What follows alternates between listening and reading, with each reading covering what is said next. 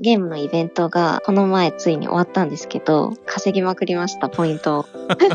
次まくったんだ。 お気に入りの可愛い女の子を血まみれの服を全身ゲットして、また違うお気に入りの可愛い女の子に可愛い服を買ってあげて、なんか職場の人と話してて、30代ぐらいまでは貯金しずに遊びまくってってたけど、あの、やっぱ貯金した方がいいよって言われて。おしゃれ問題ないでしょ島中ちゃん。あの、あった、あった感じだと。この前の、あの、イベントの、なーのの最後のイベントのために買った服です、あれは。そうなん だ。新たに。 ああ、もう日頃普段着でこんな感じで私はもうあの、ししゃれてますよって感じ。そう、こんな感じの服ですよ、的な顔をして、着顔ていっ、たあ、それは顔してたん だ。初めてだったです。なるほど。